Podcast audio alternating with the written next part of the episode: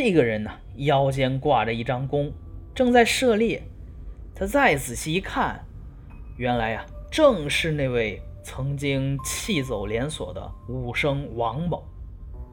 杨生大声求救，王某拉开弓，急忙赶来，一箭就射中了差役的大腿，又一箭射去，那家伙倒地而死。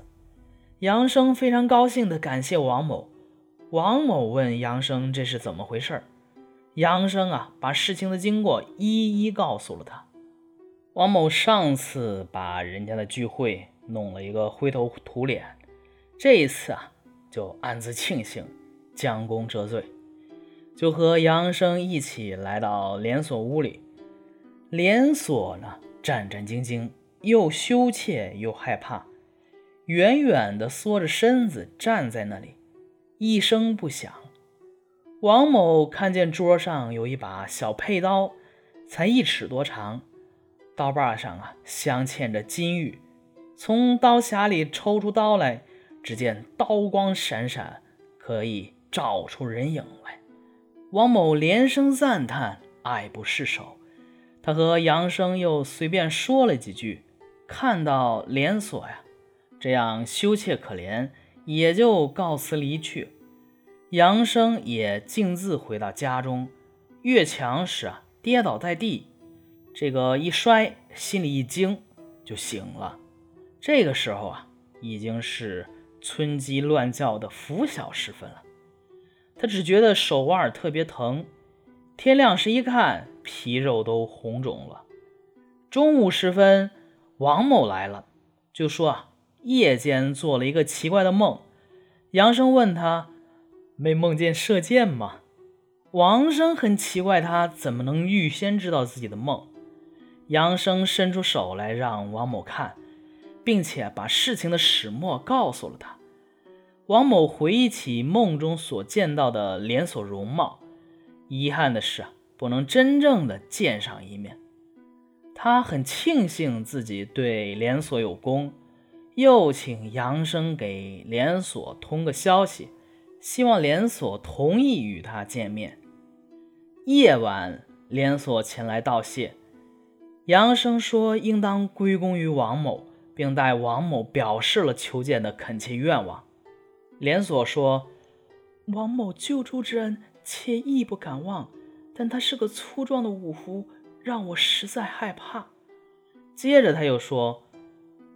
我看出王某很喜爱我的佩刀，这把佩刀本是我父亲出使南鄂的时候花了一百两银子买来的。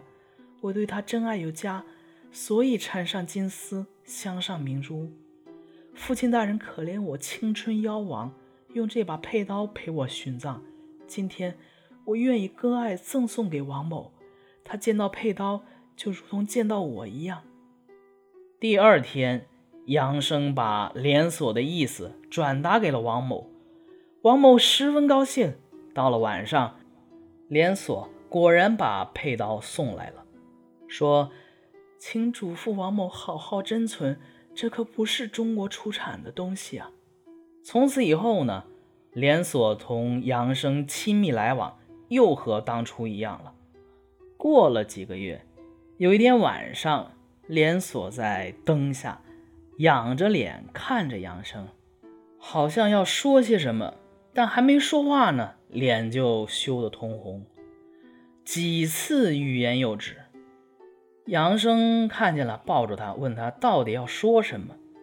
连锁说：“这么长时间蒙您的眷爱，我接受了活人的生气，吃些人间烟火饮食，竟觉得枯骨忽然获得了生机。”是还需要活人的精血才能使我复活。杨生笑着说：“本来就是你不肯，我难道爱惜那点精血吗？”连锁又说：“你和我交接后，你肯定会大病一场，但是吃药可以治愈。”于是呢，两个人脱衣上床，获得了生命的大和谐。完事儿以后呢，连锁起床穿衣，又说：“我还需要一点活人的鲜血，你能忍痛再爱我一次吗？”杨生这个时候正是色欲熏心的时候，别说一点血，一块肉他可能都割了。所以啊，就取来利刃，在自己的臂上刺出血来。连锁躺在床上，让鲜血滴进他的肚脐眼中，然后连锁起来说：“我不再来了。你记住，一百天以后看到我的坟前有只青鸟在树上鸣叫，就马上掘坟救我出来。”杨生非常认真地接受了连锁的嘱托。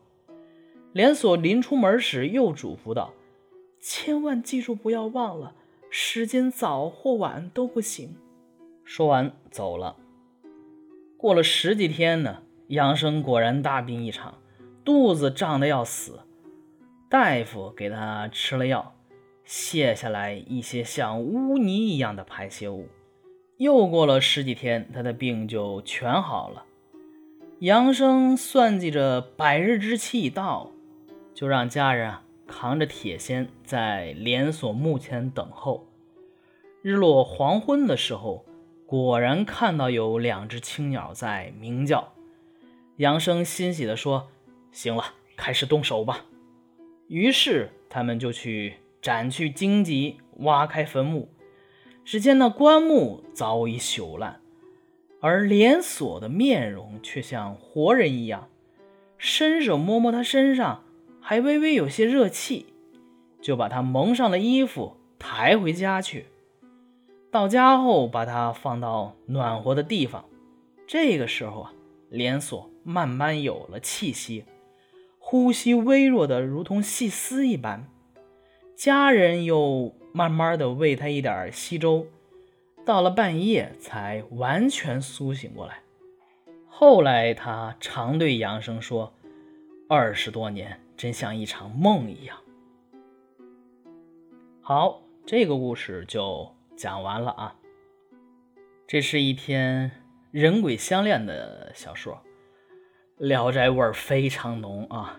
基本上，《聊斋》里边的人鬼故事的套子都可以从这里边找到呃出处。你看那个差役，像不像那个？《倩女幽魂》里边啊，影视剧里边，《倩女幽魂》里边那个鬼王啊，强逼这个女鬼成亲，这个武生是不是像燕赤霞？当然，这个呃，聂小倩里边啊有真正的燕赤霞，不过他做的这些事情啊，其实就类似于燕赤霞那个角色所做的事情。这篇小说啊，由五部分组成。第一啊，书生杨于卫夜听女鬼吟诗。第二呢，因和诗，杨于卫和女鬼连锁相知相恋。第三，由于杨生啊向别人暴露连锁的行踪，连锁啊疏远了杨于卫。第四，由于救援连锁满遭衙役侮辱，连锁呢和杨生和好。第五。连锁因杨生的精血而复生，这五个阶段啊，起承转合非常的精妙，活脱脱的就是《聊斋》那种感觉、那种味儿啊，你有没有感觉？然后仔细想一想这个情节，先是听人吟诗，然后悟其为鬼，然心向目之，啊，明知道是鬼，还一心向目。哎，着实胆大，然后又用诗文勾搭，果然成功。其实啊，我们看蒲松龄写的文章，古代的读书人呐，并不是那么矜持。这一篇，你看上来就拉人家坐，还没说话呢，基本上就欲语欢啊，不动就以手探胸，你看看，这就上手了。一来二去，还把玩连锁的脚。要知道啊，古代女子的脚是轻易不给人看的。她可倒好，还把玩起来了。不过这个连锁也没拒绝。连锁在小说中是以一个尸鬼的形象出现的。这个尸啊，是诗人那个尸，不是尸体的尸啊。他反复吟诵。玄夜凄风却倒吹，流萤惹草复沾围的那个诗句，而本身的形象呢，瘦怯凝寒，弱不胜衣，尤其是胆小、畏惧生人这一个性格呀，鲜明突出，贯穿了情节的始终，在与杨于卫发生局与冲突的过程中，这一性格。更得到了更大的发挥空间，给我们留下了深刻的印象。他在与杨于卫的交往中啊，显示出不一般的才艺。除去诗歌之外，他还能写，这个写的字啊，字态端媚，而且啊，善朗诵，自选公词百首，录诵之，会围棋。每夜教杨手弹，弹的一手好琵琶，可以酸人胸臆，也可以令人心怀畅事。你看啊，琴棋书画样样精通，这些才艺，我们要知道，在当时那个年代，她并不是一般的所谓良家女子所能为的。良家女子啊，反倒不会这些。大家闺秀也一样，大家闺秀顶多说你识几个字，看一些《烈女传》之类的。真正这么有才情的，呃，联系蒲松龄南游时与歌姬呀顾青霞的交往，这个连锁的形象啊，很有可能有着顾青霞的影子在。然后，呃，这个连锁呀。因为它这个故事框架很《聊斋》，所以我们以前也说过啊，曾经有一部电影就是以连锁为主干，然后融合了多个《聊斋》故事拍摄而成的。那部电影的名字叫《古墓荒斋》。嗯，八九十年代、九十年代的电影，是周迅和傅艺伟主演的。你可能不知道傅艺伟是谁，但是我说一个角色你就知道了，《封神榜》里边的那个狐狸精。然后除去年代的原因啊，这部电影还是非常好看的，推荐大家去看一看。